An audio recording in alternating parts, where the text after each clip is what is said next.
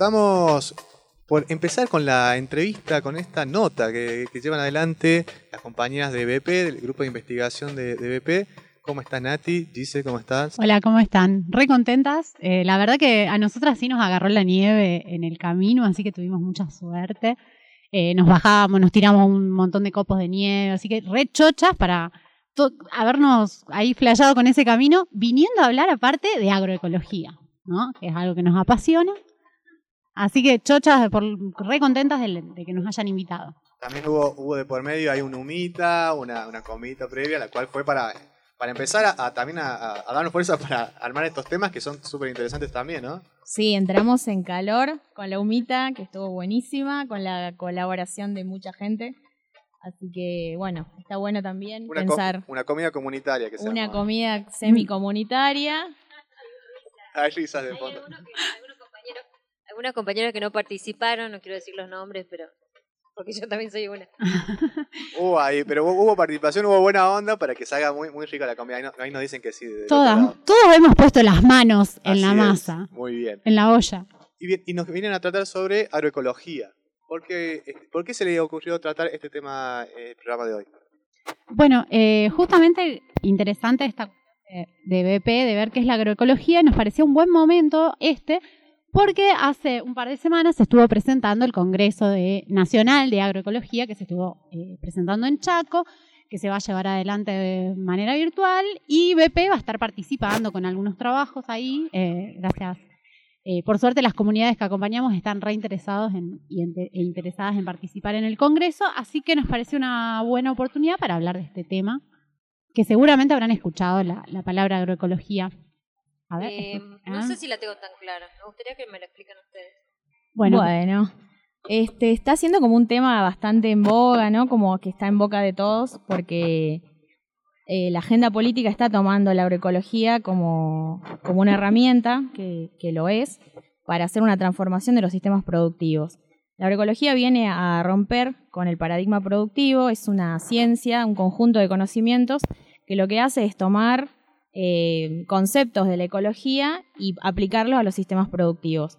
Cuando se dice conceptos, se dice conocimientos, conocimientos ancestrales, se dice saberes populares, se dice todo el conocimiento que incluso tiene la memoria corporal y las comunidades para producir alimentos. Como una forma nueva, ¿no? De producir o como una forma vieja.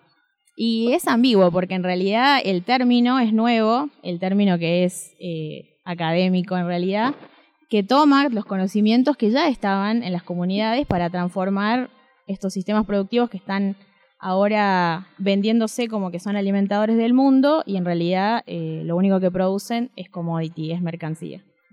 Vos me contabas, el otro día me contaba Gise que eh, este término surge como en los 70, ¿no? Como que hay ahí una revolución. Claro, este, surge luego de la revolución verde que se da en los 70, cuando se pone en, uso la cuestión de las semillas transgénicas, donde hay una modificación genética de, los genes de, cierta, ciertos productos, de ciertas semillas, y se instala como un modelo productivo que viene de la mano del uso de gran cantidad de insumos, agroquímicos, fertilizantes, y, rompe un poco lo que es la diversidad de la producción. Se empieza a producir lo que es monocultivo.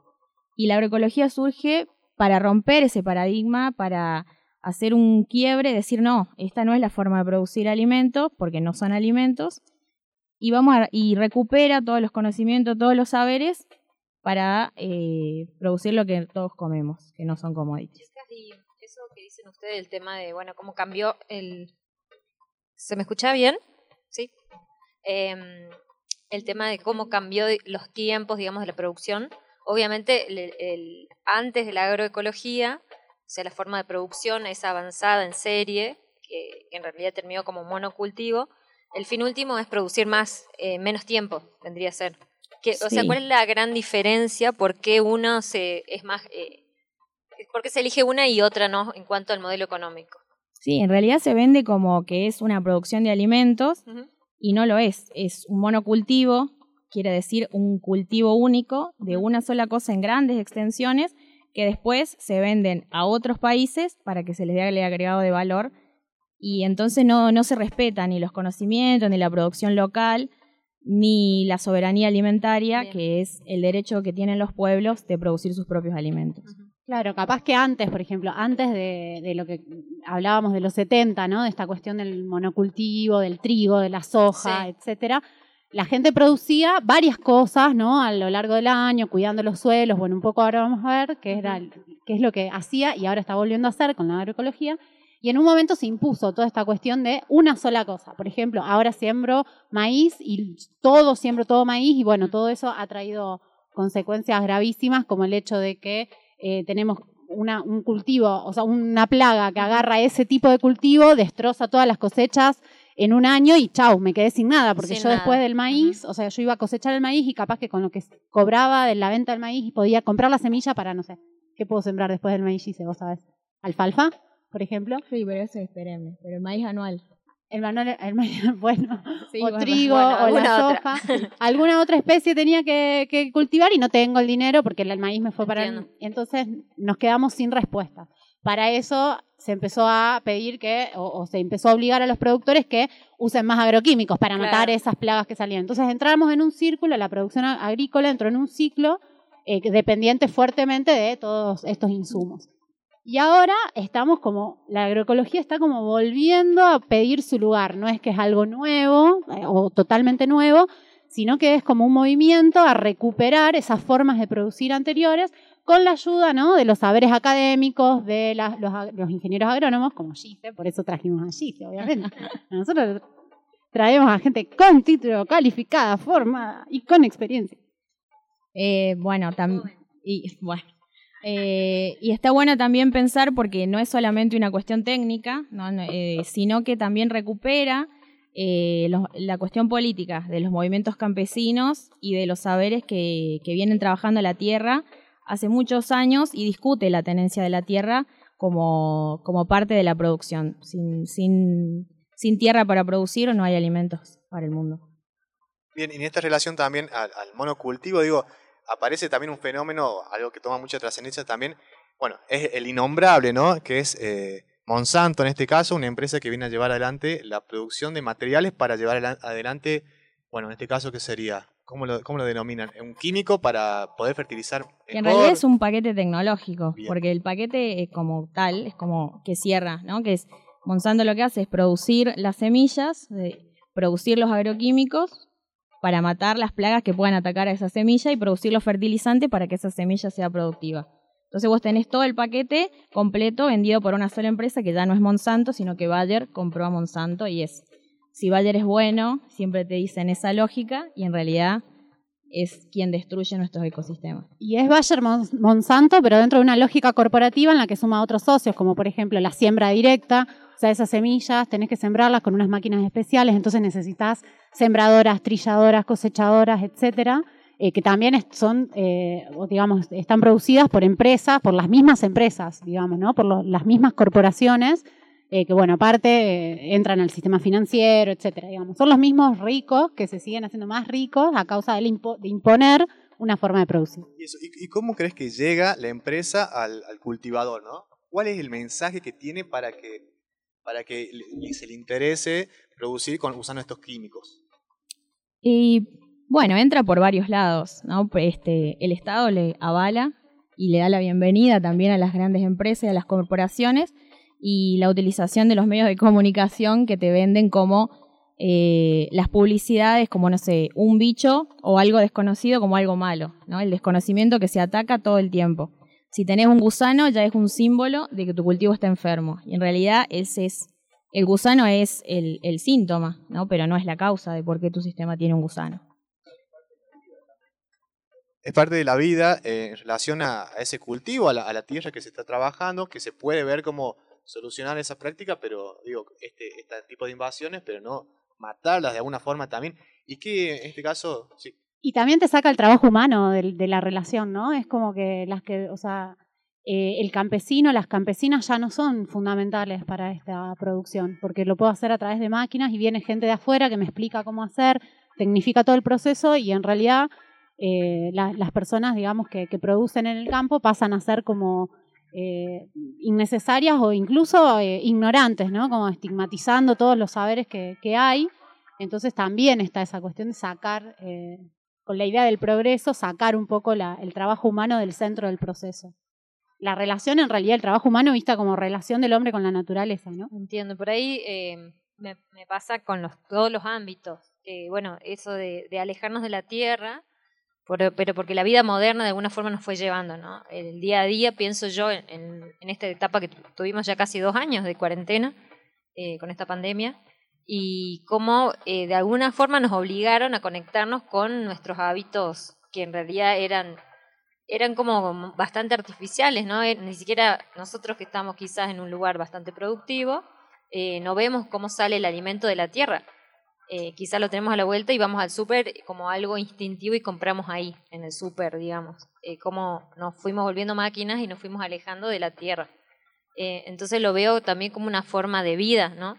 De años Sí. de proceso. Incluso este, las comunidades más autónomas son quienes producen sus propios alimentos. O sea, nosotros si tenemos una restricción en el súper o tenemos desabastecimiento de alimentos, no sabemos cómo, de Nos qué manera. Claro.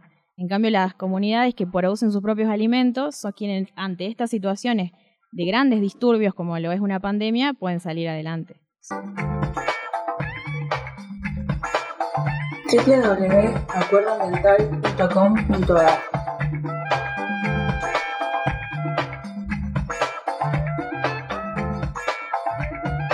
Acuerdo Ambiental.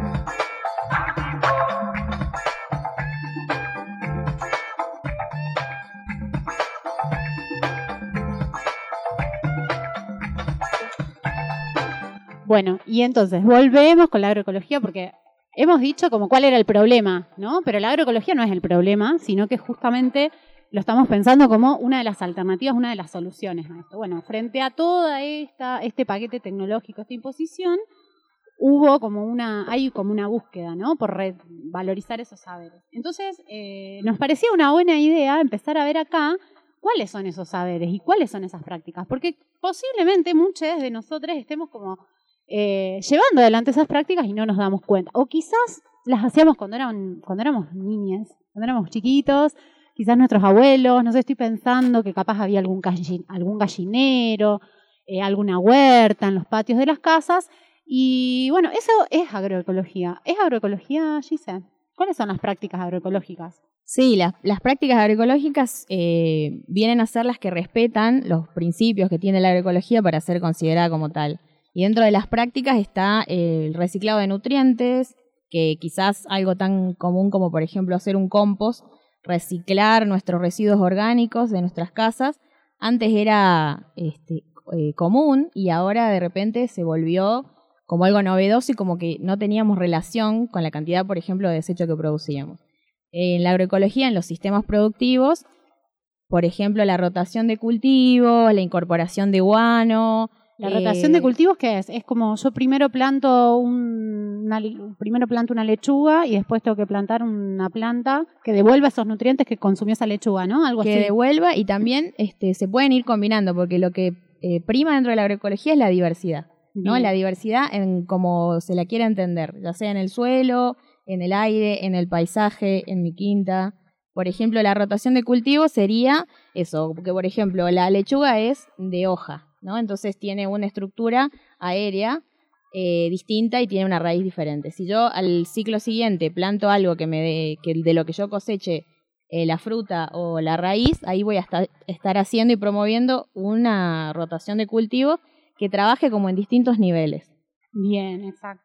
Y esto que me decías del compost que nutre y cuida el suelo, esa es otra de las premisas, ¿no? Como del agroecología. Sí, el sí. suelo. El ciclado del suelo, porque se entiende el suelo no como un, como un sustrato solamente, sino como un organismo vivo. El suelo tiene vida, el suelo tiene microorganismos, tiene bacterias, hongos que hacen y que ponen a disponibilidad todos esos nutrientes, toda esa comida que usan las plantas para crecer. Sí, sí, tengo una pregunta. eh, porque, por ejemplo, vos, nosotros lo estamos, habla- eh, estamos pensando y hablando en voz alta de el tema del suelo como sí, o algo para, para producir, ¿no? Eh, pero como vos decís, también es un ser vivo.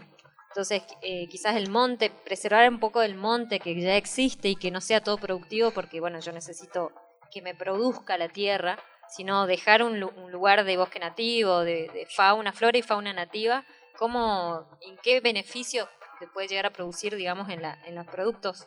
Sí, también ahí este, la cuestión de la productividad, ¿no? Como la ah, productividad entendida como algo inmediato. Entonces uno necesita producir porque en un año tiene que tener una respuesta del paisaje.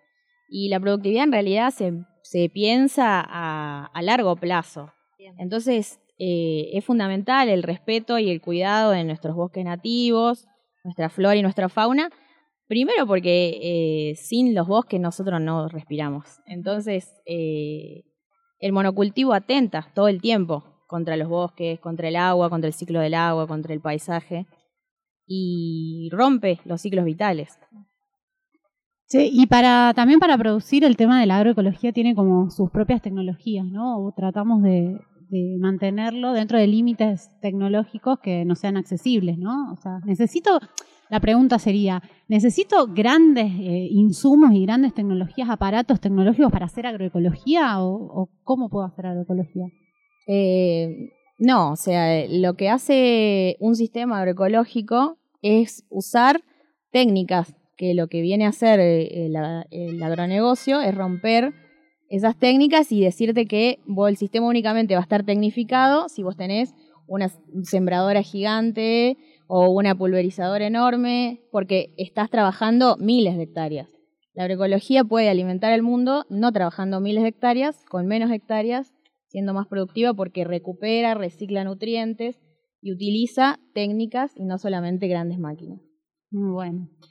Eh, estaba leyendo así porque preparé algo. Me parece bien. Sí, no, no vine porque. No es un programa de Hablemos sin saber. Para nada. Si hay algo que nosotros sabemos hacer muy bien es prepararnos y hablar sabiendo poner. Pero leía que uno de los principios también estos medios fundamentales, porque lo veía muy parecido a la permacultura, ¿no? Como que algunos principios de permacultura también es otra otro término, ¿no? Que sí, sí. Similar. No, no, porque en realidad la permacultura retoma la cuestión de la bioconstrucción. Entonces, este, se piensa la casa, eh, un lugar como también un poco más urbano. Eh, pero también tiene principios compartidos con la agroecología. Ahí va. Tiene otros principios, pero recupera la cuestión de la diversidad, del ciclado y de entenderlo a todo como un organismo, como un paisaje. De una. Mira, justamente porque yo leía este principio de la agroecología y pensé, bueno, pero esto es medio permacultura también, que tiene que ver con un poco fortalecer las relaciones, las relaciones positivas, que un poco era esto que vos decías, ¿no? De que una especie después de otra, porque se van complementando en el ciclo, y eliminar las relaciones negativas. Y me preguntaba cómo puede ser que alguna práctica agrícola sea negativa justamente para la producción. No sé, pensaba por ahí el tema de que si en vez de armar, compost, eh, prendo fuego la leña, por ejemplo, o prendo fuego lo, que fui podando, por ejemplo. Eso me contaban el otro día que era como que el árbol lleva todo un, un, tiempo de absorber dióxido de carbono de la atmósfera y hace toda esa cuestión de regular el dióxido de atmósfera que el dióxido de carbono que hay en la atmósfera lo chupa el árbol. Y cuando yo lo vuelvo, lo meto en un compost, por ejemplo, las ramas y las hojas las vuelvo al compost, eh, ese dióxido de carbono vuelve a la tierra y queda en ese ciclo. Pero si yo le prendo fuego, todo ese dióxido de carbono vuelve a la atmósfera y es como que todo el trabajo que hizo el árbol, digamos, se quedó, se perdió y sigo como. ¿Qué otras relaciones negativas podemos pensar? Por ejemplo, Yo pienso, por ejemplo, ahora que ya que estamos en el rodeo, la cuestión de la novalicultura, ¿no? La cuestión varietal. Eh, muchas veces se piensa que el recambio varietal, o sea, las variedades comerciales, eh, son como muy productivas eh, porque son de exportación, porque físicamente son más grandes o son más blancas, y, se hace un recambio varietal que cuesta un montón y, y se van perdiendo esas variedades criollas, en donde en esas variedades criollas no es solamente una nuez, sino es la producción de nogal acompañada de todo ese conocimiento que durante muchas generaciones se aprendió a producir de una forma. Entonces, cuando hay un recambio varietal, se pierde todo eso. Y aparte, estás introduciendo una genética totalmente distinta, que no sabes cómo se va a comportar en el lugar, no sabes las plagas que va a tener, e incluso si tiene plagas, ya se está preparando o se aplica a calendario eh, agroquímicos que ni siquiera sabes si son efectivos. Entonces, Bien. como prácticas así que, que son bastante comunes. Bien. Y pensaba también que uno, de- recién hablabas de la permacultura, eh, involucra la, ca- la casa, ¿no? O sea, como que implica también la construcción de la casa, en todas esas relaciones. Y pensaba en esas relaciones con, con el resto de los seres vivos, que estamos hablando mucho de las plantas, pero no estamos hablando mucho de los animales. ¿Qué animales, por ejemplo, pueden ser, eh, podemos introducir? ¿Es, ¿Es importante introducir animales en los sistemas agroecológicos? Eh, personalmente creo que sí, ¿no? Que los animales hacen a que el sistema eh, sea mucho más eficiente energéticamente. Porque lo que hace es, con las heces de los animales, con el guano, enriquecer el suelo e incluso se puede usar más allá de la comida, eh, de la carne, el cuero y demás, con los huesos se generan fertilizantes de muy buena calidad que también pueden ser incorporados al sistema. Y También también, la relación. Y también pensaba en el trabajo, ¿no? Esta Sí. cuestión de que la maquinaria, digamos, bueno, atracción animal es como todo muy controversial, pero también podemos pensar que los animales han sido históricamente, o sea, desde los inicios de la agricultura, eh, como compañeros ahí, compañeros de, de- de- de trabajo y, y no bajo un sistema, hoy porque pensamos en la relación con los animales como esclavos del trabajo humano y vemos la atracción animal como una relación de dominación y de sufrimiento pero también podemos sostener relaciones con, los animales de trabajo eh, que sean sanas y que sean eh, como una simbiosis entre humanos y animales. Ahí directamente me, lleva a pensar como, el, el- como la base o lo tradicional de lo que tiene que ver con la agricultura, ¿no? Porque, sé yo, me imaginaba, veía trabajos aquí en esta zona o en esta zona de Catamarca, zonas más rurales, que se utilizaba el trabajo con animales para, bueno, primero come todo lo que tiene que ver con el césped, ¿no? Hay, hay una, una relación cíclica también que se alimenta y a su vez, como vos decís, todo lo que tiene que ver con el abono, después nos, vas, nos va sirviendo para, solo te, vas a- te va compostando todo ese camino. Pero ¿qué, qué proceso podemos relacionarlo con nosotros, con ese abono? O sea, ¿qué trabajo implica eh, con el paso del animal, ¿entendés? Más allá que- que trabajamos en conjunto, pero ¿qué relación tenemos nosotros con ellos para, bueno, para armonizar también esa productividad? Eh, pensando también en la crianza de animales eh, como animales que caminan, ¿no? Porque ahora están la producción de carne, la producción de leche, son todos lugares donde los animales están confinados, donde cambia su dieta. Eh, en cambio, en los sistemas agroecológicos, en los sistemas productivos eh, tradicionales y campesinos, el animal forma parte del paisaje y, colabora en la producción. Y animales no solamente mamíferos, porque también tenemos a los polinizadores, los controladores biológicos. Bueno, después, como comentaron, va a haber una entrevista a un apicultor donde las abejas cumplen un rol fundamental, que también este, la aplicación de agroquímicos perjudica altamente a lo que son los polinizadores y los cultivos no se polinizan. Tal cual. Y la pérdida de flora, la pérdida de... O sea, no utilizamos, no, no convivimos bien con los animales y perdemos también gran cantidad de flora y bueno, fauna autóctona. Sí, y mucho conocimiento vinculado también a, a los ciclos, por ejemplo, de los animales y muchos saberes vinculados con la diversidad que se van perdiendo y que también hacen a la diversidad cultural, que me parece que es una dimensión que no le estamos dando mucha bolilla y podríamos también atender un poco esta cuestión de que la agroecología se puede hacer solo. Yo puedo hacer yo sola agroecología. Digo, yo ahora quiero hacer mi quinta de agroecología. Y no, no. Esto de la cuestión cultural y la comunidad, o sea, la agroecología empieza a pensar a las personas no aisladas, sino en comunidad y trabajando comunidad no solamente con tus vecinos, si- sino con, con alguien que quizás no conoces, o sea, somos parte del mundo y el trabajo en comunidad, eh, la- el trabajo de los movimientos sociales demuestra que la agroecología sin esa cuestión política de trabajo colectivo no se puede sostener. De una, de una. Y estaba pensando también en un poco como eh, en esa cuestión cultural de la productividad y con esto que acabas de decir de estar con los vecinos, se me hace como ir a tomarme unos matecitos. Eh, pensaba cuánto tiempo nos estamos dando para construir esas relaciones y que por ahí un trabajo agroecológico o una experiencia agroecológica nos lleva también a dejarnos un poco de tiempo para esas cuestiones, ¿no? Para ver cómo anda el de al lado, cómo anda el vecino, para ver eh, cómo seguimos construyendo comunidad y para ver cómo la pasamos bien. Sí, es un- una forma de vida, ¿no? Es un modo de vida distinto que eh, rompe también con los tiempos del capital. En- entonces recupera eso sin romantizar, sin, bueno, la vaquita en el campo, vamos a producir. No, es un sistema productivo que lo que genera es trabajo, alimentos y construcción colectiva. Chicas, bueno, acá estamos hablando con Gise y con Nati de BP eh, sobre agroecología. Y les quería hacer una pregunta, porque vos, Gise, recién dijiste que no podemos hacer agroecología solos. Soles. Em, ¿Soles? Qué, raro que suena. bueno, no importa. El tema, vamos a hablar otro, en otro momento sobre eso. Em, o sea, ¿por qué incluye a mucha gente la agroecología? ¿O cuáles son esos procesos que, que tienen que y lamentablemente incluir a mucha gente, no, no sé si lamentablemente, pero incluyen a mucha gente o a mucha comunidad, porque yo me acuerdo también de los procesos productivos de la zona de las chacras, que yo trabajo mucho en investigación sobre esa zona, y eh, cada familia tenía como un rol, ¿no? Dentro de esa comunidad. Estaban los, tambo, los del tambo, estaban los, los que producían, no sé, lechuga o fruta, estaban los que producían el cuero, el, en fin, eran como que las familias se iban organizando alrededor de una comunidad y, y por qué, o sea, me, me, refiero por qué no podemos hacer una sola tarea, porque la sociedad ya cambió, los tiempos culturales inclusive cambiaron, eh, y qué hace que nosotros no podamos volver a hacer eso en, en una microescala por familia más, eh, más chica, digamos, más individual.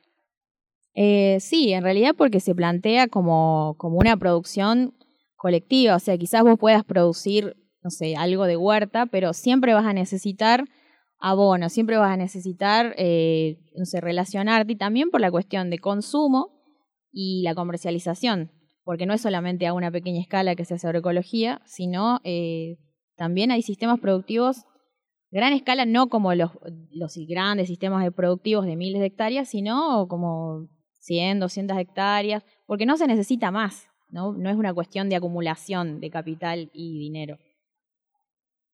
No, pensaba también que eh, el tema de, de esto que planteas de la familia, yo creo que lo que se puede hacer por ahí es una producción como lo que se llama orgánico o una producción quizás eh, permacultural, así de sin agroquímicos, pero también tiene que ver con la cuestión de eh, estar llevando adelante un proceso eh, de, de, construcción de comunidad en el que en el que la, así como es central la planta, así como son centrales las relaciones entre las plantas y las personas que los cuidan, tiene que ver también con una cuestión colectiva de eh, empezar a entendernos de que no estamos solos en el mundo, de que eh, yo no puedo cuidar el patio de mi casa porque todos los sistemas, todos los ciclos de la tierra están conectados. Entonces, si yo no me conecto con mi vecino, es como si el agua que está en la cima de la montaña no se estuviese conectando con la laguna que está en la base. Eh, tiene que ver con empezar a, a pensar un poquito de salir de mi patio porque yo soy una persona y, es como, pienso, no sé, puedo ser un árbol en un patio, pero mis raíces están vinculadas al suelo y ese suelo viene, tiene organismos que vienen y el agua que hoy pasa, hoy que hoy me llueve, ha pasado por los glaciares, por los océanos, entonces empecemos, también está bueno esto de la agroecología que nos invita a pensarnos como parte de esos ciclos naturales, ¿no? Bueno, seguimos aquí en Acuerdo Ambiental. Eh, estábamos escuchando aquí a Nati y a Dice que nos hablan de agroecología, muy interesante. Pero vamos a escuchar un tema musical. Vamos a ir a escuchar a Barbie Recanati, que nos tiene preparado el operador, y ya volvemos.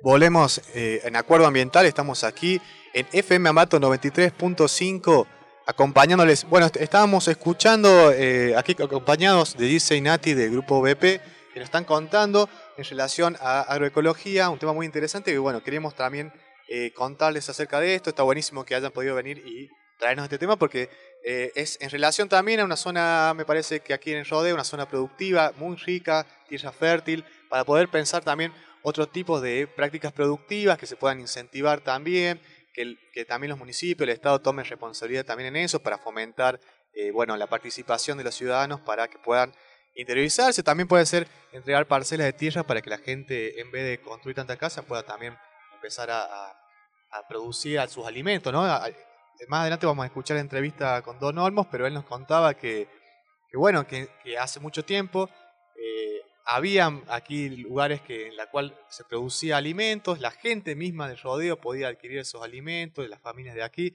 y bueno, es tomar conciencia de que eso es, en esta altura, es súper importante y sabemos que los alimentos que llegan a nuestra provincia son de otras provincias, es todo un gasto de energía al pedo, vamos a decir así, o, que no tiene, o que es beneficioso para much- algunas personas y no para las que estamos aquí, que puede generarse otros tipos de, prácticas, ¿no?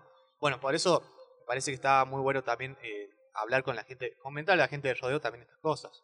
Sí, y sobre todo porque, bueno, eso, eh, em- lo que vos decís es cierto, es así, pero también ha empezado a cambiar y nos preguntábamos justamente recién como fuera del aire eh, esta cuestión de, che, pero estamos hablando mucho a, a quienes producen, ¿no? Como si todas las personas del mundo estuviésemos produciendo alimentos y lo cierto es que muchas personas por ahí estamos haciendo otras cosas, y, pero queremos como aportar, decimos, che, qué interesante esto de la agroecología, porque la verdad como decís vos, voy al súper y yo no sé de dónde vienen mis alimentos, o capaz que estoy consumiendo ali- alimentos llenos de agro- agroquímicos. ¿Cuántas veces decimos, che, qué color raro que tiene esta naranja, ¿no? O eso es de cámara, o eso es de las pintan, cosas así. Entonces, pensar un poco también eh, que están pasando otras cosas y que hay gente que produce de forma eh, más sana, ¿no? Alimento sano, que está haciendo una transición. Eso es importante también decir, que la agroecología no es un sistema que viene y se impone, ¿no? Como que yo mañana, estoy hoy estoy produciendo de esta forma y ahora quiero ser agroecológico. No, lleva un proceso, ¿no? Y por eso siempre se habla también de eh, los procesos de transición hacia, porque tampoco es un sistema cerrado, no es un, un saber completamente construido que viene y se aplica un modelo de agroecología eh, para, para todos lados igual. Sí, por ahí también lo que vos decís, Nati, es eh, quizás como, no sé, como citadinos nosotros, o los que viven en la ciudad, en el caso que sea, eh, ¿qué elijo, no? De producto. Eh, ¿Voy a un almacén o a una verdulería chiquita o voy al súper y compro la verdura ahí?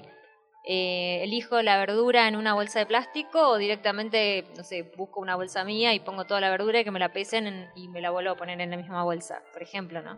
Son pequeñas acciones que por ahí una persona que no está eh, produciendo, porque no todos podemos producir, no tenemos todos la tierra para hacerlo tampoco, ¿no? Eh, depende de la posibilidad que cada uno tiene.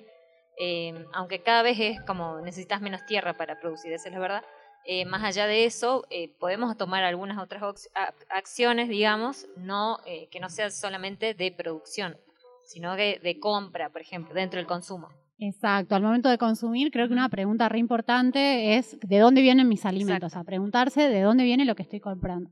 Y lo que decías recién es re interesante esta cuestión de, de- de lo productivo también, en el sentido de, eh, porque eh, el Estado también tenemos que ir pidiéndole un rol. Yo pensaba en lo que decíamos recién y pensaba en que yo por ahí no quiero comprar el pollo, que lo veo súper blanco, súper lavado en una vidriera, capaz, y me gustaría comprar un pollo de campo, pero ¿qué pasa cuando ese pollo de campo no tiene todos los papeles reglamentarios por bromatología? Porque resulta que la persona que los produce, produce en baja escala, eh, produce eh, así, orgánicamente o de una forma sin, sin tener todos esos procedimientos industriales para lo que llamamos alimento. Entonces, ahí me parece que es interesante empezar a pensar también en el rol del Estado. Y en este sentido, porque el Estado es el que define qué se puede vender y qué no.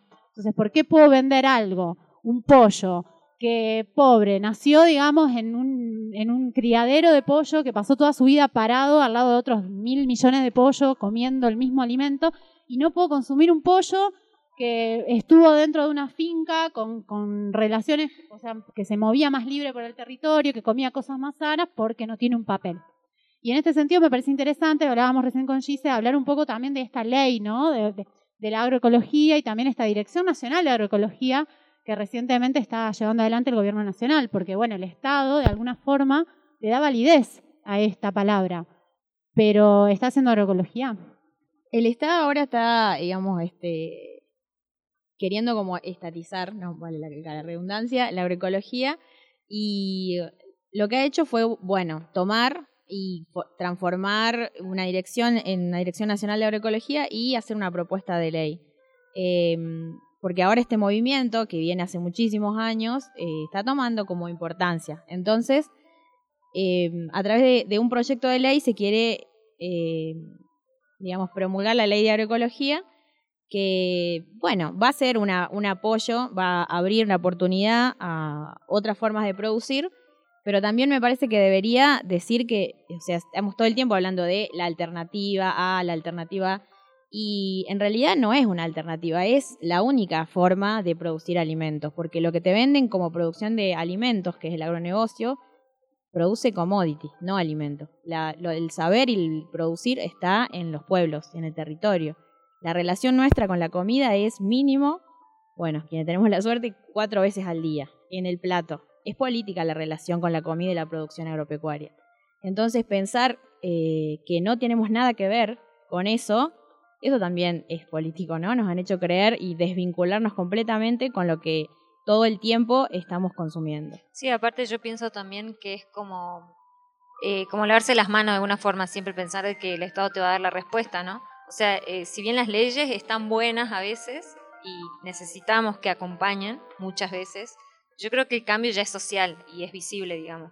Eh, que la gente está pidiendo eso, o sea, y nosotros ya al elegir al pequeño productor, el hacer círculo entre nosotros, digamos, entre los pequeños productores, eso ya es una forma de política y no esperar una ley que te cambie la vida, digamos. Sí que acompañe como Estado, pero ya elegir, digamos, el proceso y unirse con un otro es, ya empezar a hacer una política. Sí, aparte, el, perdón. No, digo, el Estado siempre llega tarde. O sea, cuando las cosas, eh, los cambios están ya instalados, ¿no? Como que Hacen siempre... en política como medida comercial, digamos, que ya está hecho y la usa de campaña, una onda así. Sí, llega después de, de la acción social. Eh, entonces también pensar eh, que puede ser un acompañamiento, pero no es la única salida ni está ahí la única respuesta. y también que tenemos un rol de vedores frente al Estado, porque esta cuestión a veces toma, hay leyes que están, estas están buenísimas, digamos, estas propuestas, las tenemos que ver, porque muchas veces están más a favor del otro tipo de producción. Entonces, buenísimo si el Estado acompaña, pero cuando no acompaña, también hay que decirle, hay que eh, tener presencia ahí y tratar de modificar esas leyes, porque las leyes no las hacen solamente, no se hacen solo en el Congreso. Hay proyectos de ley eh, que pueden salir desde el campo popular eh, y también tiene que haber una, una, monitoreo, digamos, ¿no? de esas leyes, como lo contaba Lucas, de, de, estos monitoreos, ¿no? de la cuestión de las construcciones de leyes para no dejar que hagan cualquier tipo de ley, porque después sale la ley y decimos, che, ¿y cómo hicimos esto? Bueno, pero ¿y los ciudadanos? Tal cual, y en relación también a la participación que podemos tener como ciudadanos, ciudadanas, en, bueno, en este caso, visibilizar cómo va avanzando estos proyectos de ley y qué respuesta están teniendo las, responsabilidades de las autoridades nuestras, de alguna forma, en relación a estos pedidos que como sociedad le hacemos. Este monitoreo legislativo ambiental, que lo estuvimos hablando en programas anteriores, va, como le decíamos, eh, eh, podés ingresar a esa página, eh, perdón, eh, monitoreo legislativo ambiental, y que ahí podés ver, visualizar cómo va teniendo bueno, una mejora, un progreso en este caso en relación a un proyecto, una aprobación de un proyecto. Y ahí está bueno, estaba interesante porque, por ejemplo, algo que está también muy reciente, que está queriéndose, ya llegando a aprobarse, es lo que tiene que ver con la ley de etiquetados, que también es algo súper importante en relación también a los alimentos, ¿no? Y bueno, también en relación a la agroecología, ahí puede ver y pueden descargar lo que cada senador va generando. Eh, eh, todos los proyectos de ley los pueden descargar en PDF y se los puede ver. Está muy bueno, eso puede uno ampliar información ahí y bueno, ir viendo qué alcance va teniendo en relación a las aprobaciones. Genial, sí, está, a mí me parece que está muy interesante esta cuestión de, ir monitoreando no solo qué se va haciendo, sino la letra eh, y, qué se dice y proponer modificaciones. Eh, para eso es re necesario, bueno, hay un montón de gente que está trabajando en eso, no sé, desde los abogados populares, las asambleas, las organizaciones, eh, y me parece que no se sabe mucho. Está re bueno que, lo traigan, digamos, traerlo acá, acuerdo ambiental, y que lo vayamos difundiendo, porque realmente es algo que no se sabe mucho, esta cuestión de cuánto de poder tengo como ciudadano, como ciudadana, para eh, modificar una ley. Y resulta que lo tengo desde el momento que se está haciendo. Entonces está bárbaro. Tal cual. Y, más que nada que traemos aquí por eso es para que podamos hablarlo, ¿no? Uno también eso genera un debate a saber, bueno, esto se está, esto se está tratando acá, se trata de esta forma, estas son las ideas que se están llevando adelante. Entonces, bueno, existe también una posibilidad de debate.